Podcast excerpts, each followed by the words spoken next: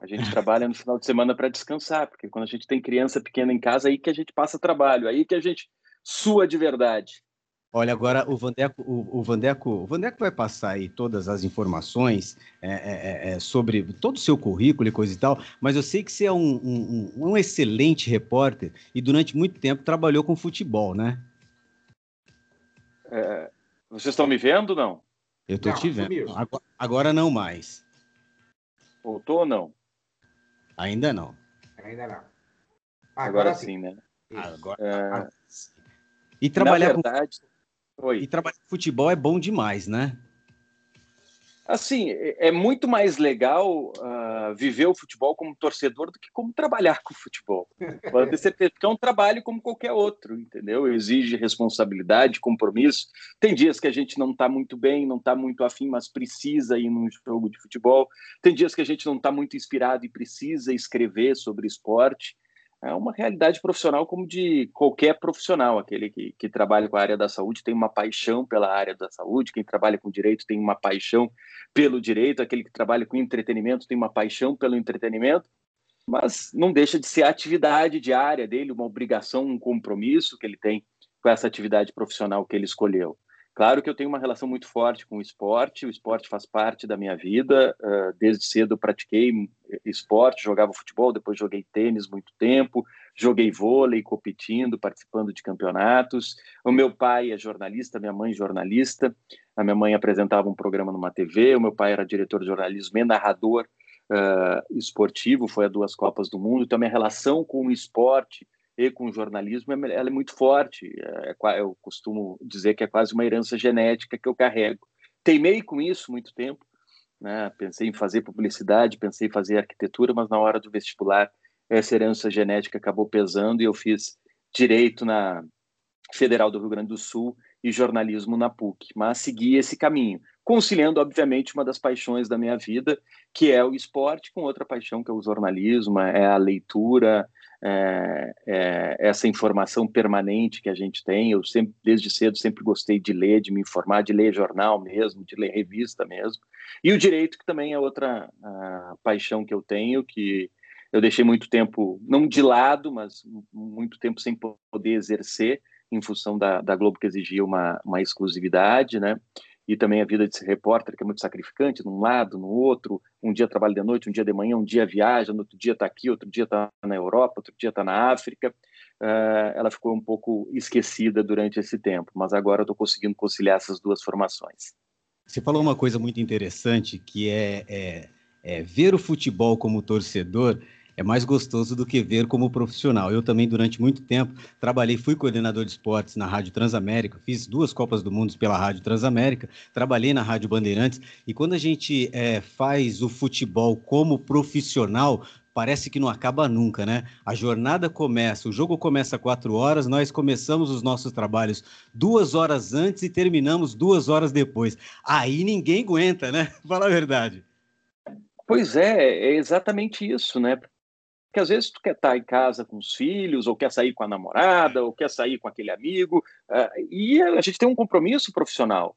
E pois o é. futebol, é. muitas vezes, não é esse glamour todo, né? A gente não cobre só os 90 minutos do jogo, eu também costumo, sabe, Charuto e Vanderlei? Vocês que conhecem muito o futebol e sabem da realidade de quem trabalha na área, as pessoas acham que é, é só cobrir os 90 minutos e pronto. Essa é, até perdão pela, pelo lugar comum que eu vou usar, mas é a cereja do bolo, para todo mundo entender. Né? A cobertura ela vem bem antes do jogo e, vem, e vai muito além do jogo. Então tem um exercício profissional muito complicado aí, que a gente precisa uh, exercitar todos os dias, né? E, e, a pessoa acha, não, vai ali, chegou, sentou cinco minutinhos antes do jogo começar, vai lá, se diverte, comenta, dá os pitacos dele, termina o jogo e acabou. Não, eu costumo dizer que a gente, e, e, quem cobra isso é a própria audiência, né? A audiência quer que a gente analise um jogo com aquele exercício de adivinhação de quanto vai ser, e depois lá no final nos cobra porque a gente não acertou. Porque o futebol não é uma ciência exata. Então ainda tem isso, né? ainda mais com as mídias sociais, que a cobrança passa a ser instantânea e muito maior. Mas uh, não é um, um, trabalho da maneira que as pessoas enxergam. Claro que é prazeroso, mas repito, é prazeroso como um profissional da saúde, é fantástico trabalhar no seu dia a dia, uh, salvar um paciente, como para um advogado é fantástico trabalhar no seu dia a dia, ganhar uma causa, como para um dentista é fantástico fazer um tratamento de canal e saber que a pessoa não tem mais aquela dor de dente. E por aí vai, né? Aquele cozinheiro que cozinha bem, a pessoa se delicia com o prato dele. A gente vai pensar, pô, que vida boa tem um chefe de cozinha, tá sempre fazendo uma comida boa, e depois vai lá e se diverte e ainda come no final. Não é bem assim, né? Tenho certeza que às vezes ele vai querer sair do restaurante dele e ir num outro restaurante, sentar tranquilo, comer sem ter que cozinhar. É isso. Eu não pretendia entrar nesse assunto agora, mas quando você começou a nossa conversa falando que estava cuidando das crianças, né? é, e, e, como o jornalismo esportivo faz parte da sua vida, né? Além de você ter o pai e a mãe, a sua esposa também é jornalista esportiva, né, Andrei, né? Você é casado com a Marcela Rafael, que é apresentadora da ESPN, né? É verdade, Vanderlei. A, a, gente se conheceu na minha passagem por Recife, não foi uma passagem, né? Foi um tempo em que eu morei lá, foi bastante tempo. Eu morei no Recife três anos. Eu comecei a minha vida em Porto Alegre, eu sou de Porto Alegre. Trabalhei na RBS, afiliada da Globo muito tempo, oito anos por lá. Daí depois fui para a Globo como repórter especial e apresentador no Recife. Fiquei três anos por lá. Nesse tempo eu encontrei a Marcela, a gente se conheceu, depois a gente se separou, obviamente. Eu vim para São Paulo, ela ficou no Recife, mas em 2009 ela veio trabalhar no SBT em São Paulo. E aí a gente se reencontrou. Em 2010 a gente casou e depois disso a gente teve o Theo, que hoje está com sete anos, a Lara, que hoje tem quatro. E a gente vai dividindo nossa vida conforme nossa escala. Né? A Marcela, por exemplo, estava apresentando o Sport Center na ESPN uh, todos os dias de manhã. Então a gente tinha uma rotina, ela acordava às seis da manhã, eu ficava com as crianças nessa parte da manhã, uh, conciliando, obviamente, com lei em campo, né, com alguma reunião do, do Dazon. Ontem foi maluco, porque eu tive reunião de manhã no escritório com um projeto que a gente tem com Londres na área do direito, daí depois saiu, fui para um programa no Dazon, daí depois saiu, fui para uma outra reunião do Lei em Campo, então às vezes a gente acaba confundindo os braços que a gente trabalha, né?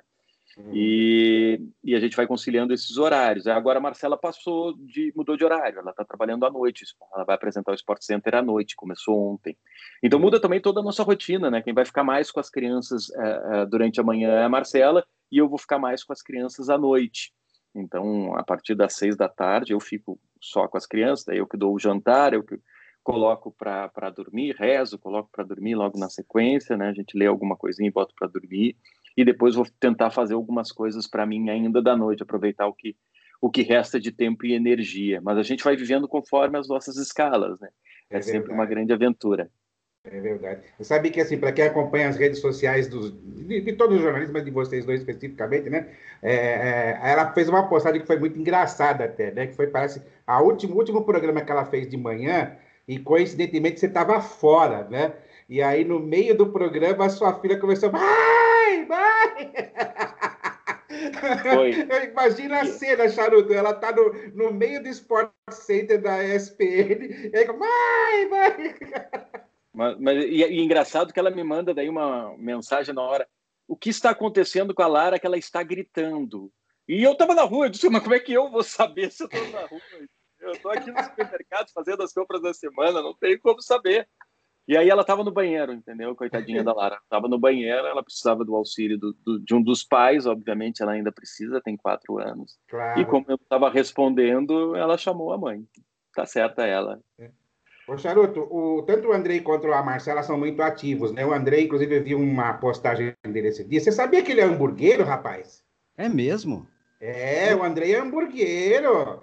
Ele estava fazendo uma live, inclusive, esses dias fazendo um hambúrguer artesanal em casa, rapaz. Olha, o Andrei, o Charuto, quando ele saiu da Bandeirantes, ele montou uma hamburgueria. Ele manja de hambúrguer, que é uma beleza, viu? Ó, oh, Andrei, só manjar é muito bom, agora vender já é mais complicado. Fazer para você, fazer em casa, fazer para os amigos, é uma delícia. Agora, quando vira obrigação, eu prefiro voltar para o rádio, viu?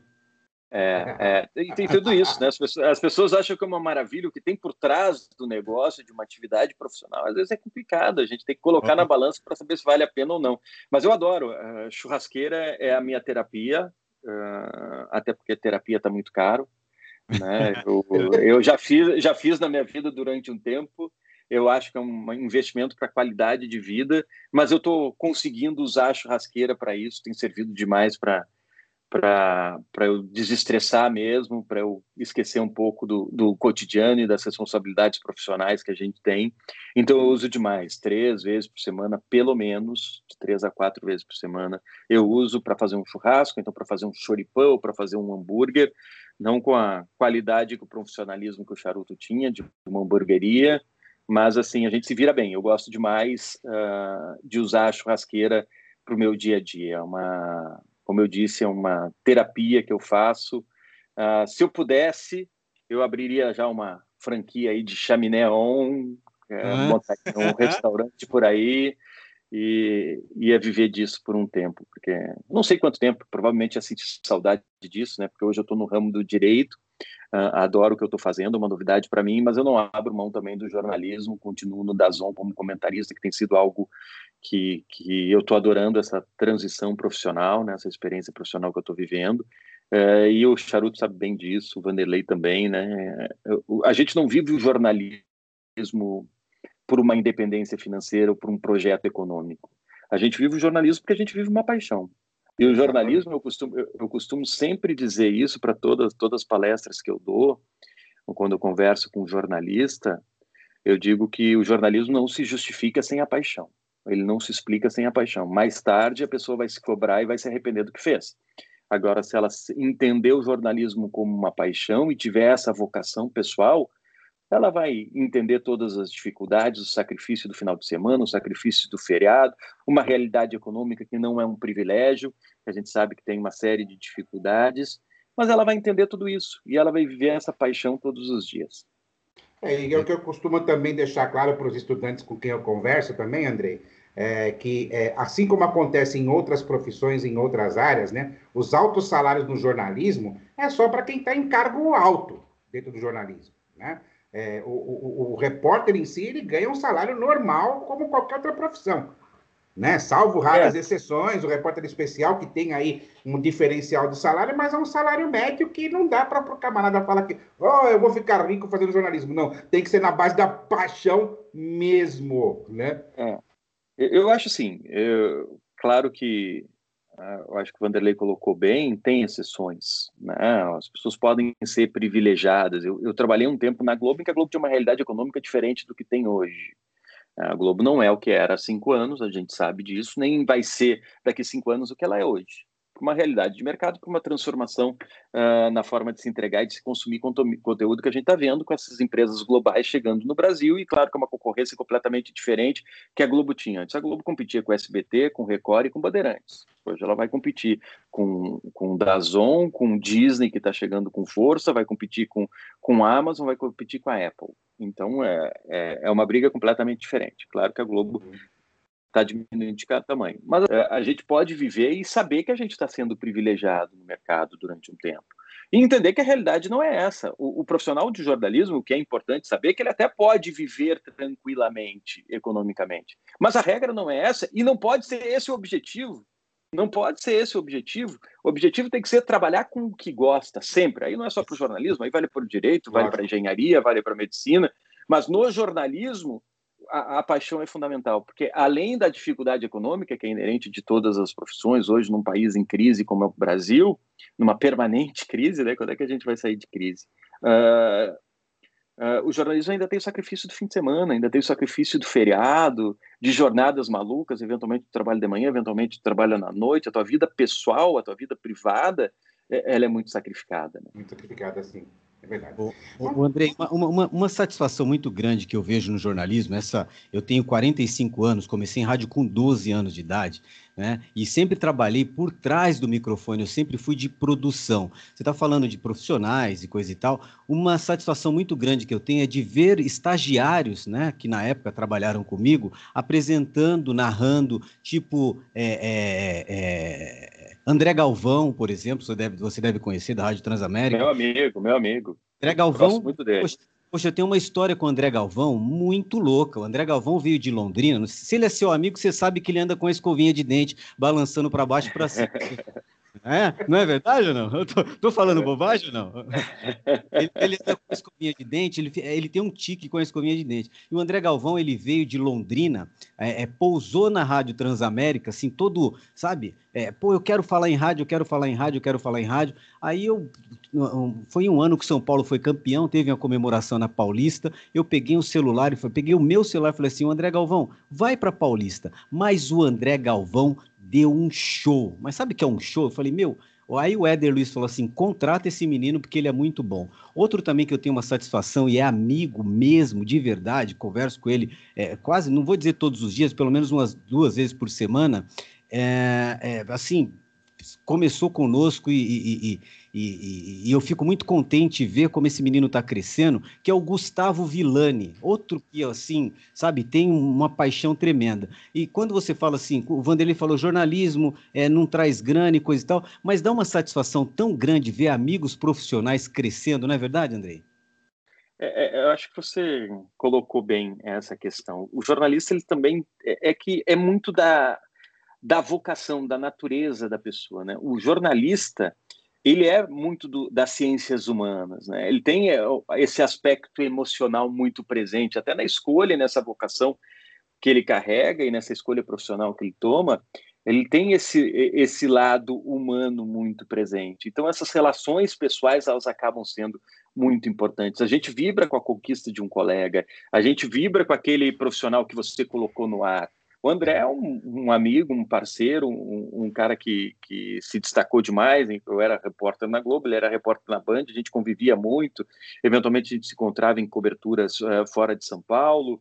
O Vilani é um, é um, amigo que eu tenho também. Uma vez eu fui para a Europa, em, eh, na Espanha, ele estava fazendo uma pós-graduação em, em comunicação lá em Madrid, a gente ficou um tempo juntos, eu fiquei com ele na casa dele em Madrid.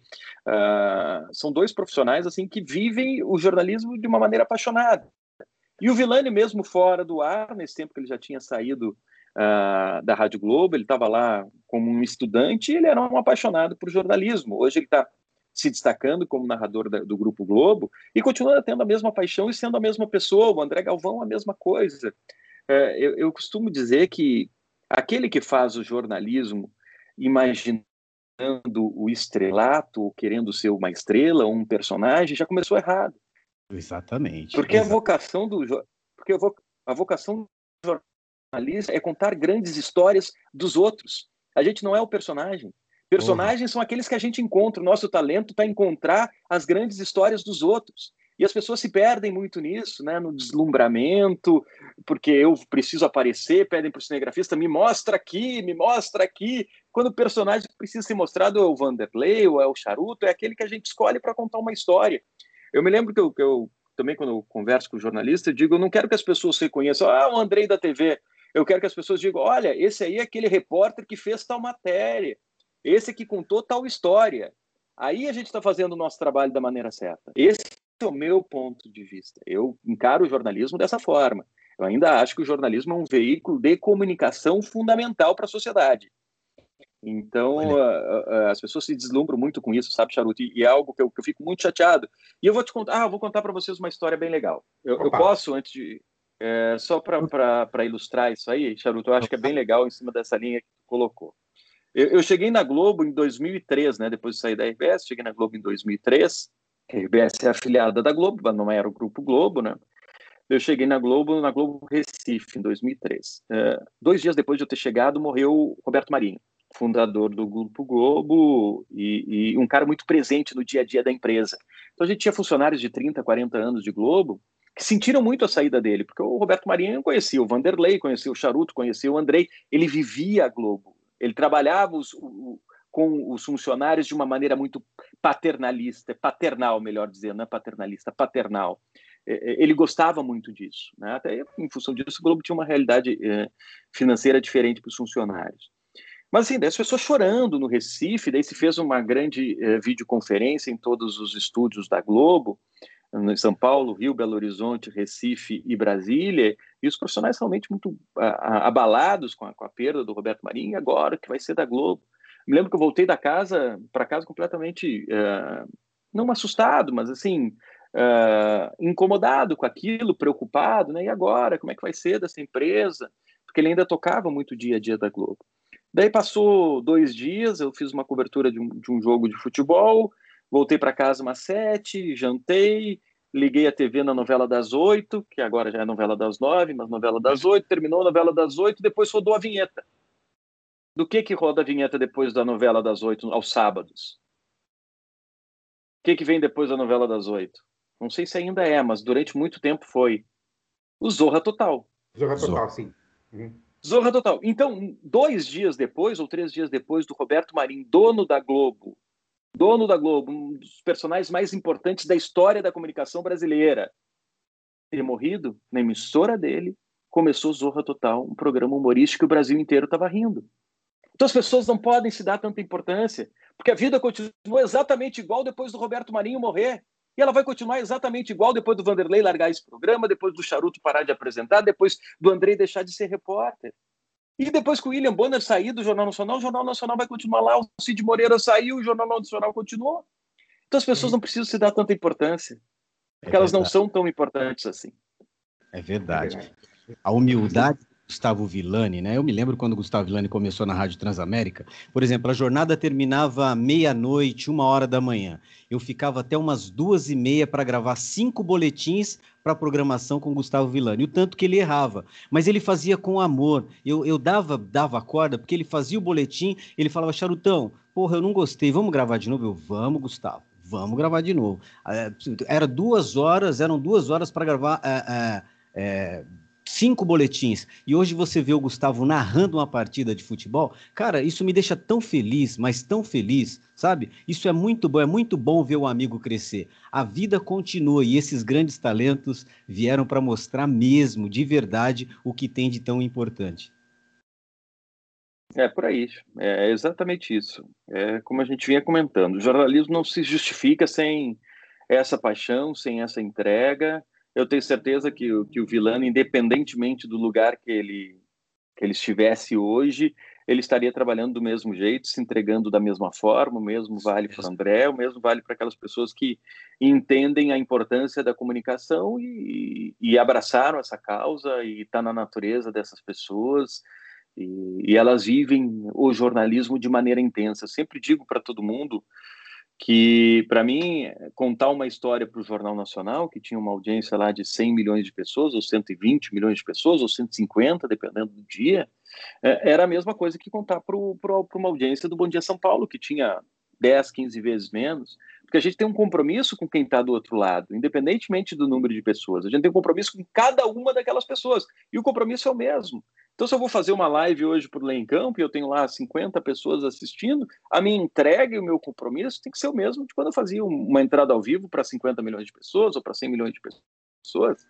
É, é simples, porque a gente está entregando aquilo que, que é a nossa obrigação, um conteúdo de qualidade para a nossa audiência. O André, eu não posso deixar de falar aqui também do André Henning, né? O André Henning também começou conosco lá na Band FM, depois é, paramos de trabalhar juntos na Transamérica. Foi outro também que, através do nosso incentivo, começou a narrar e começou a narrar com muita categoria Fórmula 1, né? Na época na Rádio Transamérica. André Henning também é um, é um exemplo de tudo isso que nós estamos falando. Verdade. E agora todo mundo ouvindo André Henning na, na Champions, né? Com essa exclusividade que a Turner tem. Uh, jogos fantásticos, a gente tem aí mais duas grandes semifinais e uma final. André vai brilhar mais uma vez. Tenho certeza disso, porque esse é merecedor também e correu muito atrás. Se esforçou bastante para estar aonde está hoje. É, e eu, eu, eu digo sempre, sabe, Charuto e Vanderlei, que uh, cada pessoa tem uma ideia do que é sucesso. Né? As pessoas querem rotular e colocar uma forma para sucesso. Sucesso para mim pode ser cuidar dos meus filhos e vê-los crescer todos os dias e vê-los felizes todos os dias. Né? Sucesso para outra pessoa pode ser ter muito dinheiro, sucesso para outra pessoa pode ser uh, ser uma referência naquela atividade profissional que ela tem, sucesso para outra pessoa pode ser ter dinheiro para viajar pelo mundo e ninguém saber quem ela é, vivendo anonimato. Isso é um sucesso pessoal que as pessoas podem se colocar. Cada um coloca desafios próprios mas, assim, independentemente do que se quer, uh, do que se tem de ideia de sucesso, eu acho que para se alcançar o que se quer, é uma combinação permanente de três fatores. Né? E aí uh, uh, o percentual vai mudando. Oi, filhota. A Lara entrando aqui no quarto. Tá lindo, hein? É, é uma, uma combinação de três fatores, que é suor, como o Charuto estava dizendo, ninguém uh, chega em nenhum lugar se não suar bastante, se não se entregar bastante. Tem que suar mais do que os outros, tem que correr mais do que os outros, tem que estudar mais do que os outros. Talento, porque talento também é sempre importante, porque se pode chegar e não dar conta do recado.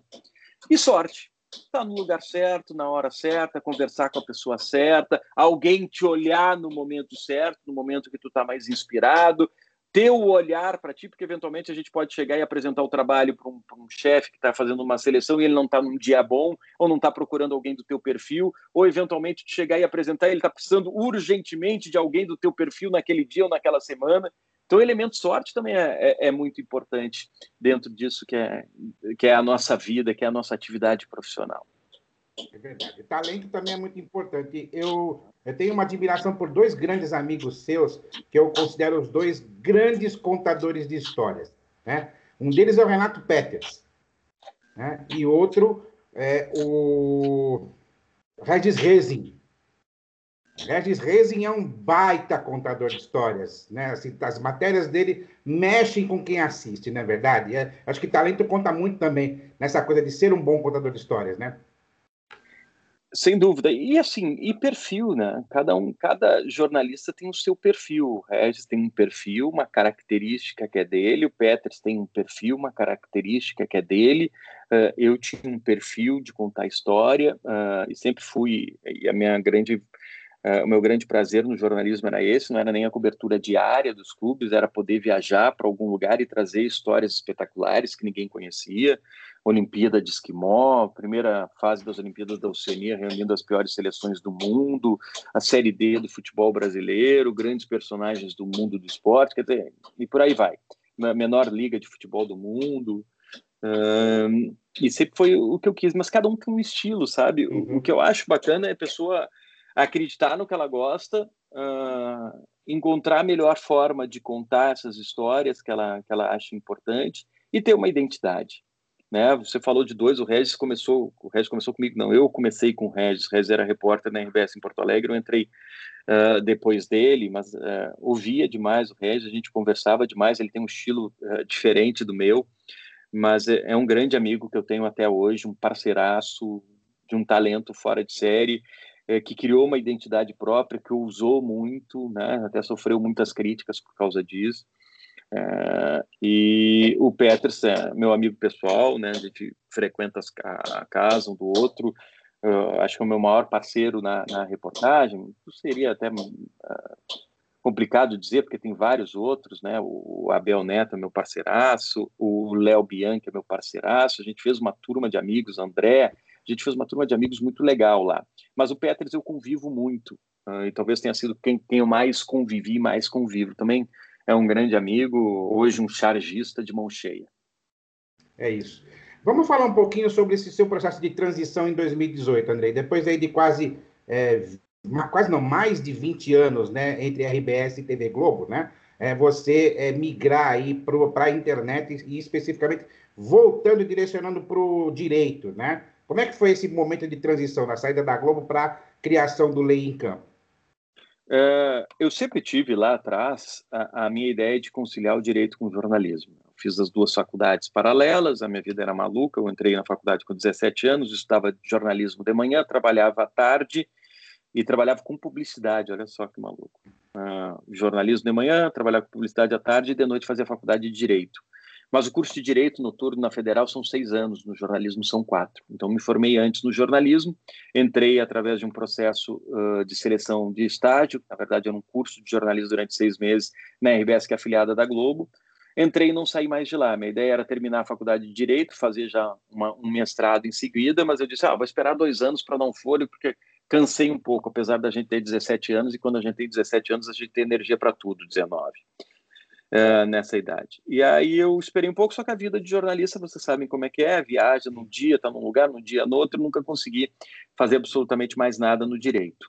E a Globo exigiu uma exclusividade também. Eu fui para o Recife, do Recife fui para São Paulo, mas desde 2014, na Copa do Mundo de 2014, uh, eu comecei a refletir e olhar para frente. A gente sempre tem que fazer esse exercício de uh, como é que eu vou estar daqui cinco anos. Eu, eu acho um exercício importante esse. Pelo menos para mim funciona muito. E eu senti que, que já em 2014 que a, a realidade da TV aberta iria mudar muito. Né? Não só a, a importância que ela teria para o setor da comunicação, ela continua muito importante, vamos, vamos colocar esse parênteses, né? porque ela atinge uma massa uh, de pessoas que a internet não chega por uma dificuldade econômica, né, e até pelo Brasil ser um país muito continental, muito grande, a internet não é boa em vários cantos do Brasil ainda, então ela tem uma importância muito grande, mas ela é menor, como a gente estava dizendo que, que foi há cinco anos, daqui a cinco anos ela vai ser menor ainda. Então lá em 2014 eu pensei, olha, as coisas vão mudar, a TV deixou de investir muito nessas viagens que eu gostava de fazer, nesses projetos, apresentava um projeto para mostrar a Olimpíada de Esquimó no Alasca. Ah, vamos lá, Andrei. Daí eu fui, fiquei 14 dias, trouxe, fiz um documentário para o Esporte Espetacular. Uh, ela deixou de investir nisso porque não se tinha mais receita e porque mudou também a, a linha editorial. Uh, se ficou muito no dia a dia, disse, olha, tem que começar a me mexer. O que, que eu vou fazer? Eu vou conciliar, eu quero conciliar o, o direito. Que área do direito que eu vou me especializar? Vou me especializar em direito esportivo porque eu tenho uma experiência com esporte muito grande, eu tenho um networking bom e é uma área que eu gosto bastante. Então, um pouquinho antes de sair da Globo, eu comecei uma pós-graduação em Direito Esportivo, dois anos de um curso. Uh, gostei demais, nesse meio tempo eu saí da Globo, uh, depois de uma negociação uh, de contrato. isso já vinha dando sinais que a relação ia acabar, né? E, e, e era. E, e as coisas estavam se caminhando para esse lado. Daí eu não renovei em 2018, terminei a minha pós-graduação, entrei de um sócio num escritório, uh, Gelson Ferrarese, que é muito forte na parte trabalhista e na parte tributária, justamente para montar esse braço de direito desportivo. E, paralelo a isso, eu fiz um curso de, de análise tática do futebol, porque eu também queria migrar para o comentário. Eu já fazia na, na, no Grupo Globo alguns comentários no Redação, no Seleção, no Bem Amigos, mas não tinha comentado jogos de futebol e uma visão completamente diferente que o repórter tem, não só do campo, né, que a, a posição é diferente, mas da leitura do jogo, daquilo que precisa prestar atenção durante o jogo. Então, eu fiz um curso de análise tática para trabalhar como comentarista. Entrei no grupo da Zon, que estava entrando no Brasil. Eu, Dudu Monsanto e Leandro Mamute fomos os primeiros a trabalhar pro da Zon no Brasil. E montei também um portal de direito desportivo que se chama Lei em Campo. Então, hoje tem essas três frentes de trabalho. Foi um trabalho de, de migração muito prazeroso, mas que exige ainda, exigiu e ainda exige de mim muito estudo, uh, muito aprendizado, porque são, são áreas novas para mim. Legal. Agora vamos entrar um pouquinho justamente nesse, nessa área do direito desportivo, né? Até porque tem um amigo meu, Alexandre Grosso, que é advogado, São Paulino, né? E ele tem a curiosidade de, de, de, de, de ouvir algumas coisas do direito desportivo, né? É, eu sempre digo, Andrei, que o futebol brasileiro ele vive, digamos, um limbo jurídico, né? Por quê? Porque os clubes de futebol é, eles seguem, pelo menos até onde eu sei, a legislação é, das associações, né? É onde você tem que ter uma eleição, eleger um presidente, tem conselhos que, que é, fazem a gestão, né? A fiscalização, na verdade, que é o caso do Conselho Deliberativo. Mas aí o que, que acontece? É, os clubes acabam, os dirigentes acabam não respondendo né, financeiramente pelos desmandos que fazem. E aí a gente vê desastres como os, os, recentes que aconteceram com o Cruzeiro, né, com o Vasco da Gama, com o Botafogo e agora também provavelmente com o São Paulo Futebol Clube. Né? É, a minha pergunta para você a respeito disso é: realmente existe esse limbo e que o ideal seria mudar a legislação que rege os clubes ao invés de seguir para esse modelo que muita gente fala de clube-empresa? Vamos lá, Vanderlei. Uh, primeiro, vou, vou, começar pelo fim. Uh, clube-empresa ou associação? Cada clube precisa entender a sua natureza. Isso tem que ser um processo de muito diálogo. Uh, no meu ponto de vista, na minha análise, entregar clubes que são patrimônios culturais, que têm uma torcida muito grande para uma empresa, para um dono, para mim não seria o melhor caminho. Clubes médios e pequenos, para mim seria. Essa é a minha análise, tá?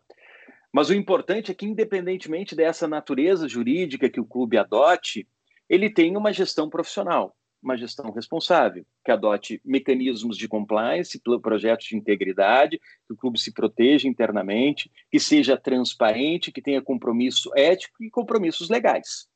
Isso aí se pode fazer tanto por uma administração uh, em uma empresa de uma empresa, né, de um clube empresa com essa natureza jurídica, ou então via uma associação, uma associação esportiva. A gente tem exemplos de clubes associativos que se organizaram administrativamente. Flamengo é uma associação que se organizou administrativamente. O Bahia hoje é referência e é uma associação. Foi clube empresa há pouco tempo e foi uma tragédia.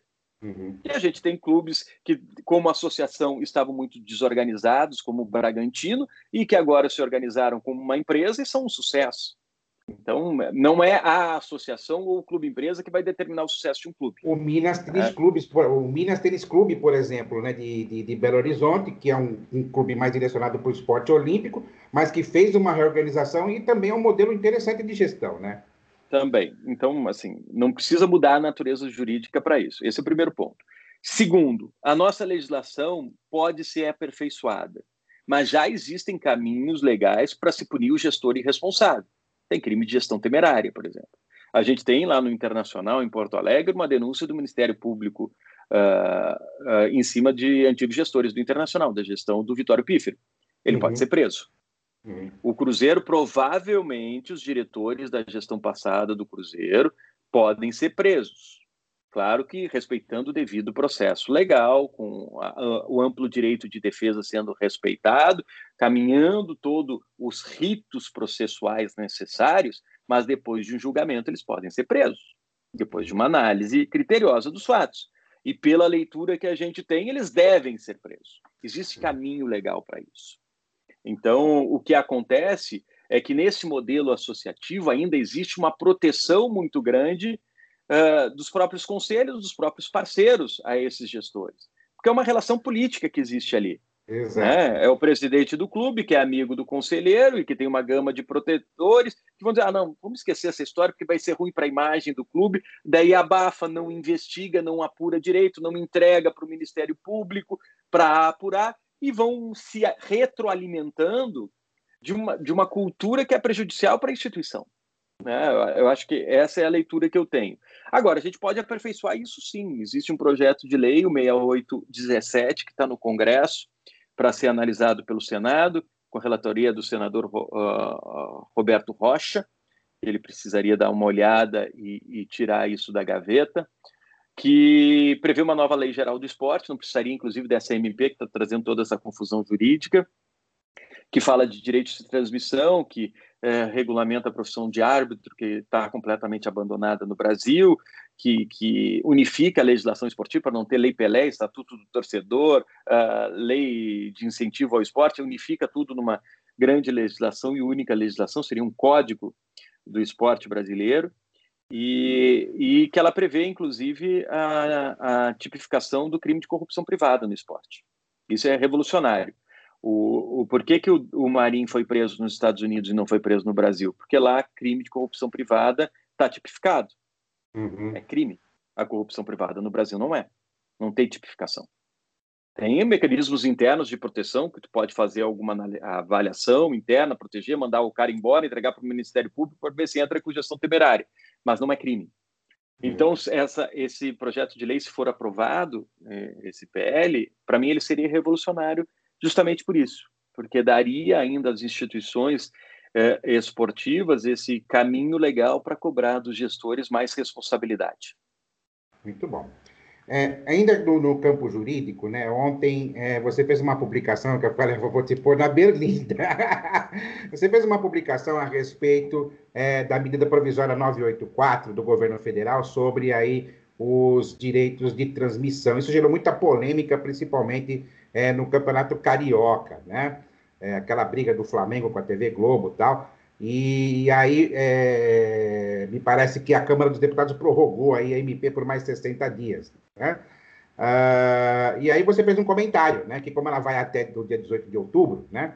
Pode ser que a chance dessa medida provisória caducar é grande. E aí eu te perguntei, né? E é, que eu te, é o que eu te pergunto agora. É, ao essa medida caducar, ela não pode gerar um passivo para os clubes que enfrentaram a, no caso, a TV Globo, caso ela requeira os seus direitos? O, o risco existe. Na verdade, é, ter, ter transformado esse, esse direito tão importante para a economia do jogo, que é o direito de transmissão, a gente sabe que clubes uh, do futebol brasileiro ainda têm uh, um percentual muito grande de receita vinda dessa economia, né? Tem clubes que têm 50%, 60%, 70% do orçamento dos direitos de transmissão. Então, se mudar numa canetada, de uma noite para o dia, uh, uma questão econômica tão importante, já foi um erro gigante. E a gente não está discutindo o mérito se é bom entregar para o mandante ou não é bom entregar para o mandante. Essa é uma outra discussão. Mas não uhum. poderia ser feito numa canetada e através de uma MP. Até porque, para mim, não preenche os requisitos legais constitucionais de uma MP. Não teria urgência que é uma característica de uma medida provisória, ainda mais em um momento de pandemia. Tanto que tem esse PL que está para ser analisado, que tratava justamente disso e entregava para o clube mandante os direitos de transmissão, que está parado no Congresso há quanto tempo? É verdade. Essa urgência, essa urgência não se, se justificaria. Uh, e ela trouxe uma insegurança jurídica muito grande. Existem entendimentos diferentes, só para você ter ideia, de pessoas que estudam, e todos eles com, com embasamento jurídico muito forte, muito interessante. Alguns que entendem uh, de uma forma e outros entendem de outra. Claro que isso traz uma insegurança jurídica grande. A gente viu agora, há pouco, a Turner ganhando em primeira instância os direitos de transmitir as partidas com que, daqueles clubes que têm contrato, mesmo contra clubes com, com os quais ela não tem contrato. E depois, em segunda instância, a Globo derrubando é, essa medida. São dois entendimentos jurídicos de pessoas que estudam essa área. Mas o problema é que, que o esporte terceirizou essa discussão e entregou justamente para o Poder Judiciário. Uhum. O movimento esportivo ele tem que se organizar e ele tem que trabalhar internamente para evitar esse tipo de discussão, porque um juiz com uma caneta pode mudar completamente é, esse negócio econômico para o esporte. E tem um juiz que pensa de um jeito em Porto Alegre, um juiz que pensa de um jeito uh, em Salvador, um juiz que pensa de um jeito em São Paulo, um juiz que pensa de um jeito em Teresina, e olha a insegurança que está. E às vezes um juiz pode estar tá vestido com, com um uniforme, levantando uma bandeira e nem se dá conta disso. Né? Então, uh, uh, existe o risco. Respondendo a tua pergunta, existe risco. Claro que sim. Mas no Campeonato Brasileiro ele é um pouco menor. Uh, mas uh, todos os clubes estão correndo esse risco. Uh, inclusive o Londrina queria transmitir suas partidas ah, de maneira própria para uma plataforma. Quando o Dazon tem um contrato com a, a CBF de transmissão dos jogos da Série C, mas ele iria uhum. transmitir por quanto tempo?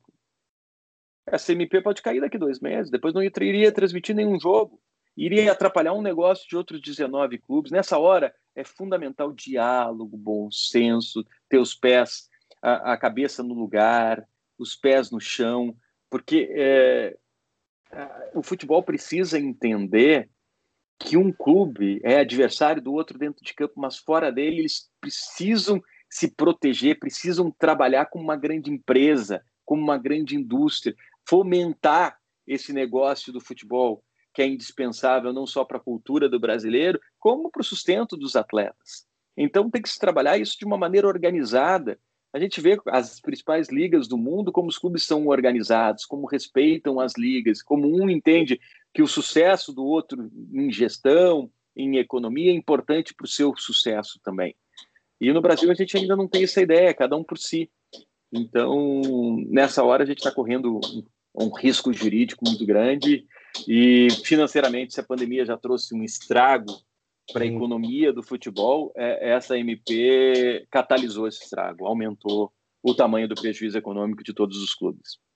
Para que o nosso ouvinte entenda um pouco a, a diferença, né? eu vi uma publicação é, um tempo atrás do Fernando Ferreira, da Pluriconsultoria, que você deve conhecer, é, onde ele mostrou a distribuição dos direitos de transmissão que é feito na Premier League, né?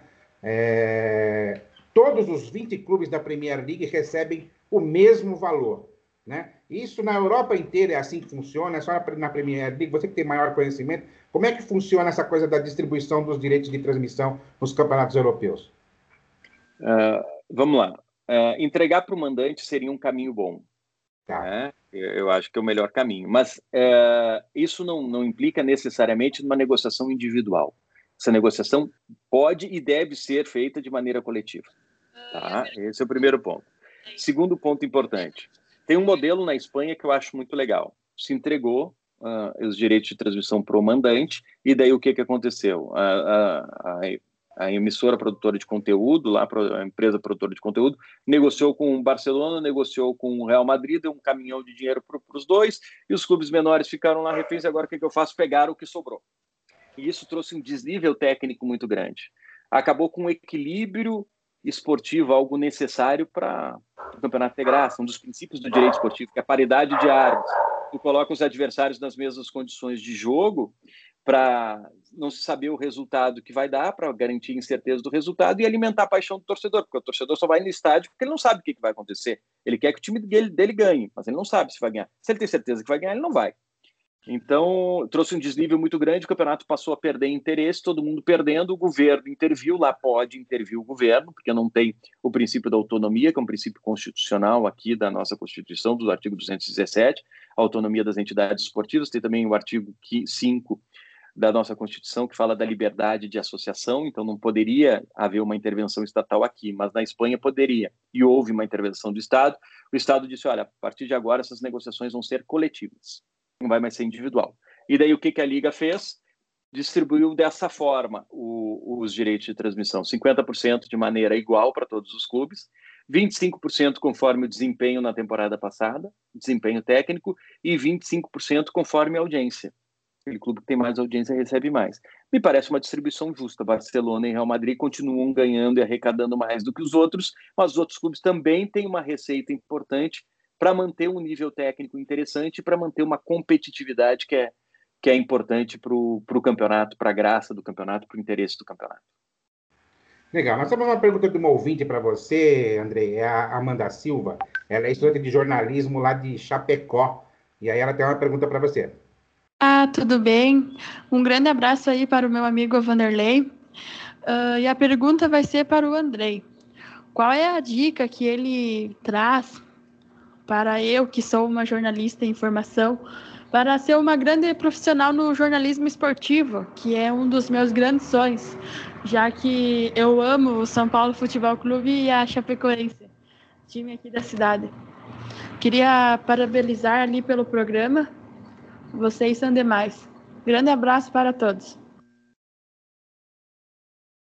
Oi, Amanda. Uh, a Amanda coloca na pergunta dela duas palavras que a gente vinha destacando, né? O, o esporte que eu amo, ser jornalista que é o meu sonho.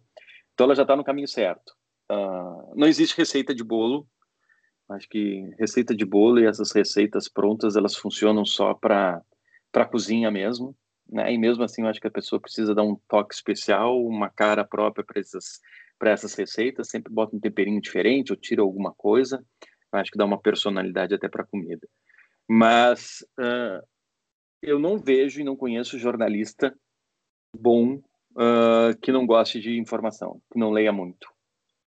Esse é, é um conselho que eu dou: leia, se informe, se interesse, o mercado também está cobrando muito especialização, então estuda sempre o curso que puder fazer, faça, cresça profissionalmente.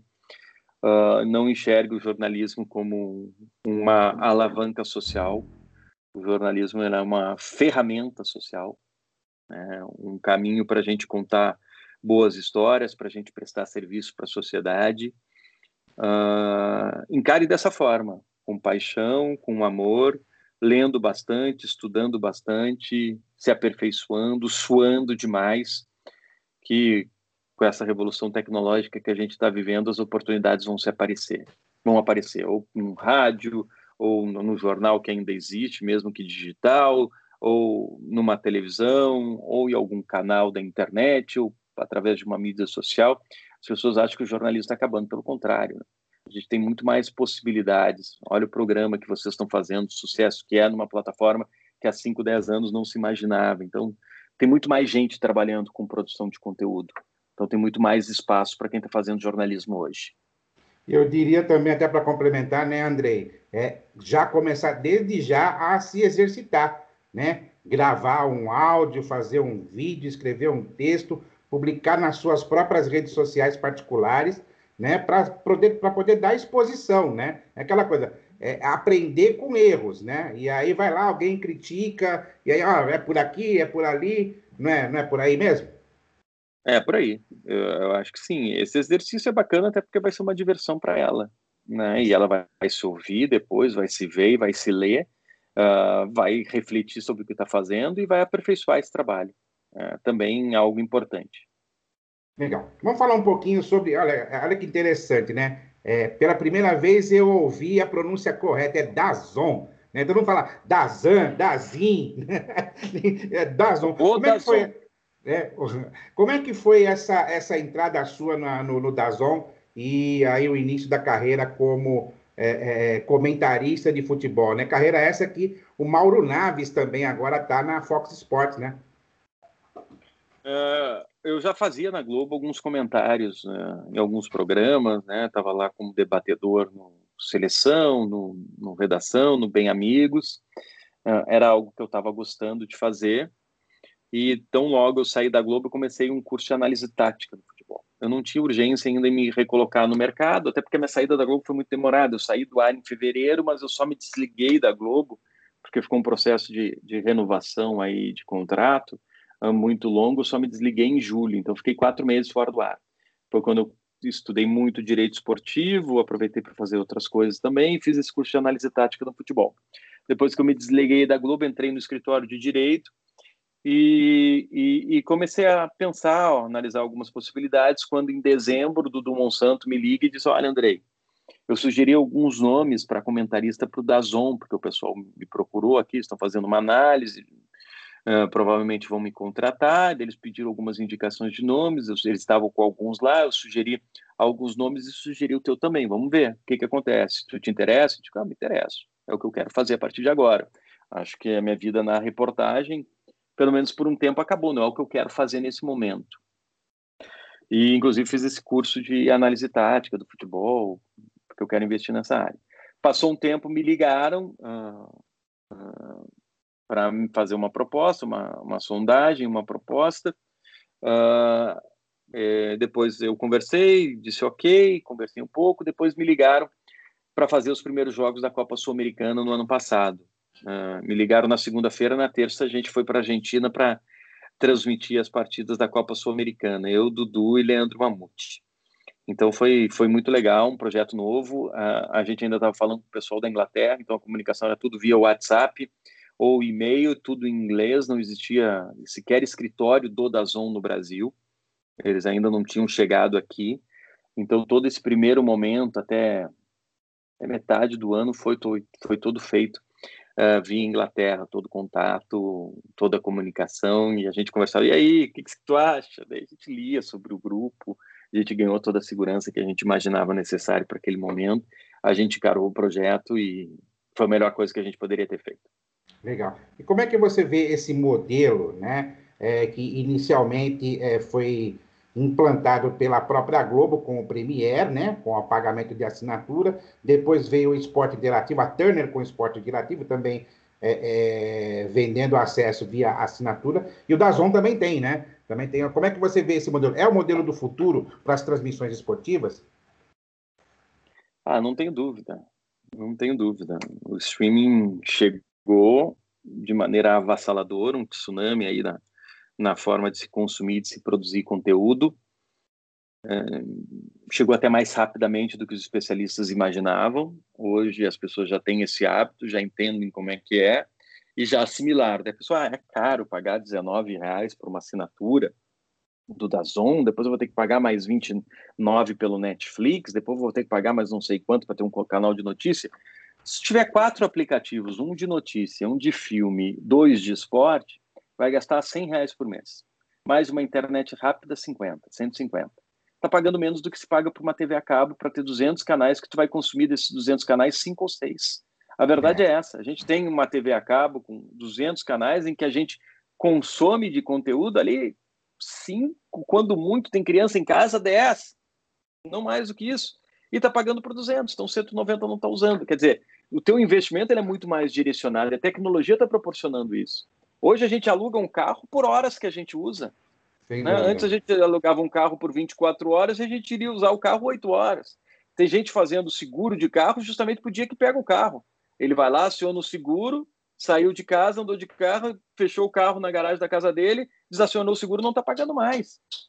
Tem gente que faz plano de saúde voltado só para problema cardíaco, sabe? A tecnologia proporcionou isso. Tu vai pagar para aquilo que tu realmente consome. Então, é, é inevitável.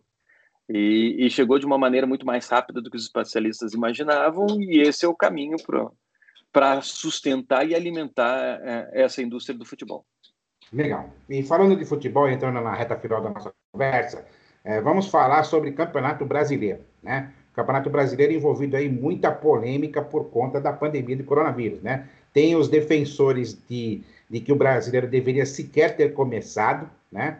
É, tem os defensores de que o Brasil já tem condições de é, tocar campeonatos como acontece na Europa, né? E aí você tem um índice é, elevadíssimo de contaminação de jogadores, né? Aconteceu já logo de cara aí no jogo São Paulo e Goiás, né? É, onde o Goiás teve que montar um catado de última hora e depois acabou entrando na justiça e é, acabou suspendendo a partida, né? É, aí, no outro lado, nós tivemos o caso do CSA, que também teve um monte de jogador contaminado e ele foi obrigado a jogar com catado, né? E aí depois o Goiás de novo teve que jogar com catado contra o Palmeiras, porque os jogadores que já estavam contaminados tiveram que cumprir a, a, a, o isolamento, né? Obrigatório aí para pela pela contaminação pela, pelo coronavírus. Como é que você vê esse embrólio todo envolvendo o Campeonato Brasileiro, André? A gente está vivendo uma situação excepcional, né? nunca antes vivida pela sociedade. Né? É um problema global e, em função dessa excepcionalidade, eh, a gente precisa encontrar alternativas que nunca se pensou antes. Não tem nada escrito sobre isso, não tem nenhuma fórmula pronta sobre isso, não tem um caminho uh, indicado para isso. A gente está experimentando. É, e nessa hora a gente precisa ouvir justamente as autoridades competentes. Eu sou super a favor do especialista. Se é para falar sobre comunicação, que se procure alguém da área de comunicação. Se o assunto é jurídico, que se procure um advogado especializado naquele assunto. Se o assunto é médico, que se procure médicos. Se é um problema de saúde pública, que se procure as autoridades sanitárias é, que estudam, que pesquisam. A OMS tem que ser ouvida, obviamente. Mas a gente precisa também entender, e eu não sou nenhum nem outro, eu estou no meio do caminho eu não sou nem daqueles que acham que o futebol não devia voltar, nem daqueles que tem que voltar a qualquer custo e a qualquer preço. Uh, uh, eu acho que nessa hora a gente precisa encontrar um equilíbrio uh, entre a necessidade econômica do futebol voltar, porque o futebol alimenta a, a, a, mesa de muitas famílias, né? Quando a gente fala de futebol, a gente lembra de Neymar, uh, Gabigol, Cristiano Ronaldo, Messi, da exceção da exceção, 95% dos atletas brasileiros uh, ganham menos de 5 mil reais, então eles precisam que essa atividade, que essa roda rode, gire, para eles poderem uh, receber salário e levar comida para casa. Mas a gente precisa ter como prioridade sempre, e isso é o discurso do presidente da FIFA, Gianni Infantino, do presidente da CBF, Roberto Caboclo, a, a saúde das pessoas.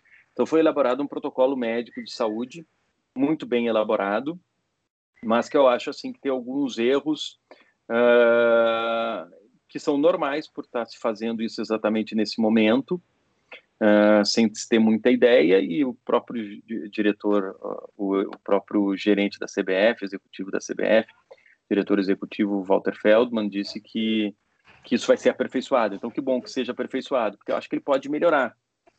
É, eu ainda acho que a gente poderia é, criar regiões e disputar esse campeonato com menos deslocamento, evitando voo, né, que o transporte pudesse ser feito em, em, ônibus fretado de uma, duas horas, criaria quatro grupos, mudaria o formato do campeonato, mas é uma discussão que parece que não vai adiante, porque não tem o apoio uhum. também dos atletas, porque os atletas não querem ficar concentrados, mas poderia se criar um protocolo para a família visitar os atletas, mas tudo bem.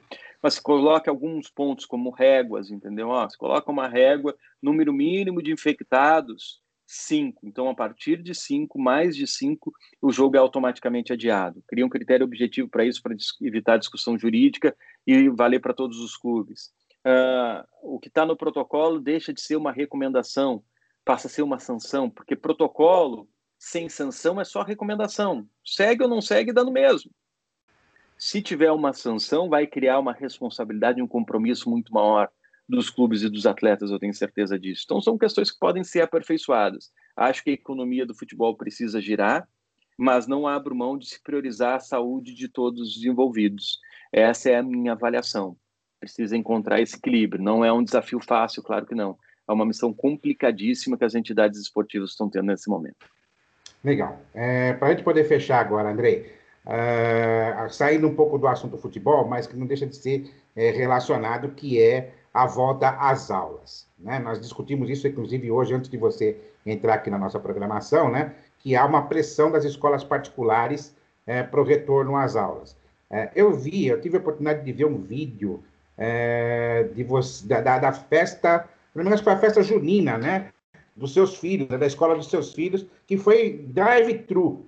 Né? Como é que foi essa é. experiência, né? E, e, qual é a sua opinião a respeito do retorno às aulas nesse período de pandemia ainda, onde não, não há uma definição por parte da, das próprias autoridades é, em relação ao retorno ou não? A gente está vivendo de novo uma disputa econômica barra direitos humanos né? versus direitos humanos. O que é direitos humanos? Proteger a saúde das pessoas. E isso qualquer país abraça, isso está na Carta Universal de Direitos Humanos, o Brasil é, é signatário dessa carta e dessa recomendação, e todos nós devemos abraçar. Agora, tem um setor da economia que está se sentindo prejudicado, que é o setor da educação, e que está tentando forçar essa retomada das aulas. Uh, tentar encontrar o equilíbrio, é mais ou menos como o futebol. Só que a gente não pode abrir mão da ciência. A palavra final não tem que ser uh, do governo do estado ou, ou, do, ou das entidades uh, de educação, né, da associação das escolas particulares. Não, a palavra final tem que ser da ciência. Isso traz risco para as crianças, é um risco grande é, é um risco grande. Então, infelizmente, o ano escolar vai ser perdido. Eu não, não vejo diferença em alguém se formar com 22 ou 23 anos lá na frente, uh, entrar no mercado de trabalho, vai ser um prejuízo para todos. Uh, mas é isso, sabe? Nessa hora, a prioridade tem que ser a saúde. Se não for seguro e as autoridades de saúde disserem que não é o momento, as escolas vão ter que entender e vão ter que adiar esse, essa volta, não para setembro, para outubro ou para o ano que vem, né? Porque voltar em dezembro também não faz sentido. O Andrei está acompanhando a nossa, o nosso bate-papo aqui, um grande jornalista esportivo, né, que é o Valdir Jorge, e ele tem uma pergunta para te fazer. Salve, salve, Andrei, bom dia, tudo bom? Então, rapaz, como ex-repórter esportivo, a gente está sempre na atividade, mas, enfim, fora do meio é, momentaneamente. Eu gostaria de fazer uma pergunta, amigo. É o seguinte: por que que ultimamente a gente vê nas reportagens, eu não sei se as assessorias de imprensa não permitem, porque até 2010, quando eu estava na reportagem, a gente já estava tendo uma dificuldade. Não fala com o jogador que a gente pretende, é só o que eles mandam, enfim. Por que, que não há um questionamento por parte dos colegas com relação ao tanto que esses caras ganham e o quase nada que produzem. Porque eu não vejo essa cobrança. Às vezes um cara faz, sabe, não tem aquela cobrança que a gente tinha nos anos 80, de o cara que não ganhava tanto quanto hoje, mas ele era mais cobrado, claro que educadamente, de uma maneira mais tranquila. Agora, hoje parece que não se pode falar nada. Numa coletiva, o cara dá uma resposta atravessada, o, o repórter já perde a vez, vai para outro e, e ninguém repercute. Ou é impressão minha ou a coisa está muito chata para se trabalhar. Oi, Jorge, prazer falar contigo. É, eu acho que os clubes estão se blindando, né? Estão se protegendo. Uh, isso já já acontecia na Europa. Eu me lembro de eu viajar para lá em 2008, 2009, e já era coletiva de imprensa, não era entrevista todos os dias, é, cada vez mais limitando o acesso do, dos, dos, da imprensa aos treinos. E eu disse: olha, isso vai chegar no Brasil e chegou no Brasil né, com a empresa podendo entrar duas, três vezes aos, nos treinos durante a semana, com a entrevista coletiva sendo limitada, e isso vai inibindo esse trabalho jornalístico. O que não pode acontecer é das pessoas se acomodarem com isso, do jornalista se acomodar com isso. Né? O jornalista ele tem que ser um inconformado, eternamente inconformado. Ele tem que ir atrás da notícia, ele tem que repercutir, não é a crítica pela crítica com relação ao atleta, mas tentar entender por que, que o desempenho dele está abaixo daquilo que ele já jogou. É, existe uma explicação para isso, e mostrar números, e mostrar, olha, no passado ele teve um desempenho assim assado, ele participava do jogo dessa forma, esse ano ele não está participando, olha como ele toca menos na bola, olha como ele conclui menos, olha como ele é menos acionado, olha quantas vezes ele já foi substituído, ano passado ele não foi. Uh, fazer esse levantamento e depois gerar uma reflexão sobre o desempenho de determinado atleta. A gente não pode se acomodar. Uh, receber uma entrevista de um clube, que é uma entrevista oficial, né, o que eu sempre digo, o canal de clube jamais vai ser fonte de informação, uh, única fonte de, de informação para atleta, porque ele só vai dar, ela é uma assessoria de imprensa, muito mais do que um veículo de comunicação, ele só vai dar aquela versão que o clube quer, não vai ser a apuração dos fatos que o jornalista pode trazer. Então, pegar uma entrevista que a assessoria do clube mandou, botar no ar e paguei o Palmeiras, paguei o Corinthians, paguei o São Paulo, pronto, dei a informação. Não, não é. Ele tem que trabalhar e tem que suar. Né? Não, esse exercício muito fácil, muito simples, não é papel do jornalista, não. E foi a época. E olha que, inter... e olha que interessante. Setorista de clube, né? É, é, é, era bom demais quando é, você falava com o repórter direto do clube e coisa e tal. Hoje tudo pela internet, pega a coletiva daqui, pega a sonora do outro de lá, perdeu um pouco a graça, viu? É, é, essa cobertura do futebol, o jornalismo no modo geral, né? Estar presente no dia a dia do clube era fantástico, era fantástico e isso já não tem acontecido mais como era antigamente. Verdade, está completamente diferente essa relação que o jornalista tem com o clube e com os atletas. E, e olha, é, eu estava revendo um jogo, um grande jogo do futebol brasileiro, do Campeonato Brasileiro, a semifinal do Brasileiro de, de 81, entre São Paulo e Botafogo. Né? Como, como, como realmente mudou essa coisa, né? É, no jogo mostrou, na ocasião, o, o, primeiro gol de São Paulo foi um gol de pênalti do Serginho Chulapa, né? E aí o Serginho, ele se dirigiu é, para pegar a bola dentro do gol, foi disputar a bola com o goleiro Paulo Sérgio do Botafogo na época, né? É, inclusive, havia uma reclamação dos jogadores do Botafogo que o Serginho tinha chutado o Paulo Sérgio. E aí, simplesmente, o repórter entrou em campo, entrou dentro do campo e foi entrevistar o Paulo Sérgio para saber se ele estava machucado mesmo, né? Coisa que já faz alguns anos não é permitido, né, André? É, mudou completamente, o acesso é muito mais limitado. Claro que Charu está falando de um tempo que eu também vivi, que a gente terminava o treino, o técnico apitava, a gente entrava no campo e chamava o jogador, Vanderlei, vem cá que eu quero conversar contigo sobre o que aconteceu ontem. Então era bacana que a gente ligava a TV, normalmente no dia seguinte, né, porque a informação era assim, chegava no jornal do dia seguinte, a rádio estava lá ao vivo, mas a televisão sempre apresentava uma novidade. Então a gente ligava o noticiário do meio-dia, tinha três, quatro emissoras que faziam matéria, cobriam os clubes, e daí cada um tinha uma matéria diferente. Daí a gente via quem Exato. tem um assunto mais interessante, porque um entrevistou o, o D'Alessandro, o outro entrevistou o Vitor Cuesta, o outro entrevistou o, sei lá, o Marcelo Lomba, goleiro do Inter. Quem traz a história mais legal? Quem tem a manchete mais forte? Hoje não, se a gente for pegar e abrir qualquer veículo de comunicação, todos têm a mesma manchete, porque todos ouviram Sim. a mesma entrevista e, e, normalmente conversaram com as mesmas pessoas, né? Eventualmente tem um furo ou não. Então mudou completamente. É isso. Meu amigo André Campos, muito obrigado oh. pela sua participação aqui da nossa programação aqui da Rádio Na Boca da Galera. Agradeço o, ter aceito o convite para falar um pouquinho de jornalismo, de direito esportivo, da sua carreira. Obrigado mesmo, viu, André? Valeu, Vanderlei. Foi legal demais o papo. Obrigado, Charuto, pela companhia. Obrigado audiência da Rádio da Galera. A gente está por aqui. Agora já vou cuidar um pouquinho da Lara e do Theo e depois às 11 já temos reunião de novo. Tá bom? É isso aí. Parabéns pelo pai que você é, viu? Dá para perceber que você é um paizão, né? Além de um jornalista é, é. fantástico, é um homem de família maravilhoso. Parabéns mesmo, sucesso sempre. Obrigado, Charuto. Eu, costumo dizer, né, que a, minha prioridade é essa. A minha prioridade, eu tô, tô vivendo pelo sorriso dos meus filhos e é, eu até coloco no meu perfil, né, que eu sou o xerife da Teolândia, Theo, meu filho, e da Lara Lândia. Lara é minha filha. É, é, é, a atividade que me dá mais trabalho, mas é também a mais prazerosa. Ainda mais que o jornalismo, ainda mais que o direito. Com certeza. Muito obrigado, viu? Valeu. Obrigado pela companhia. Até a próxima. Até mais. Tchau.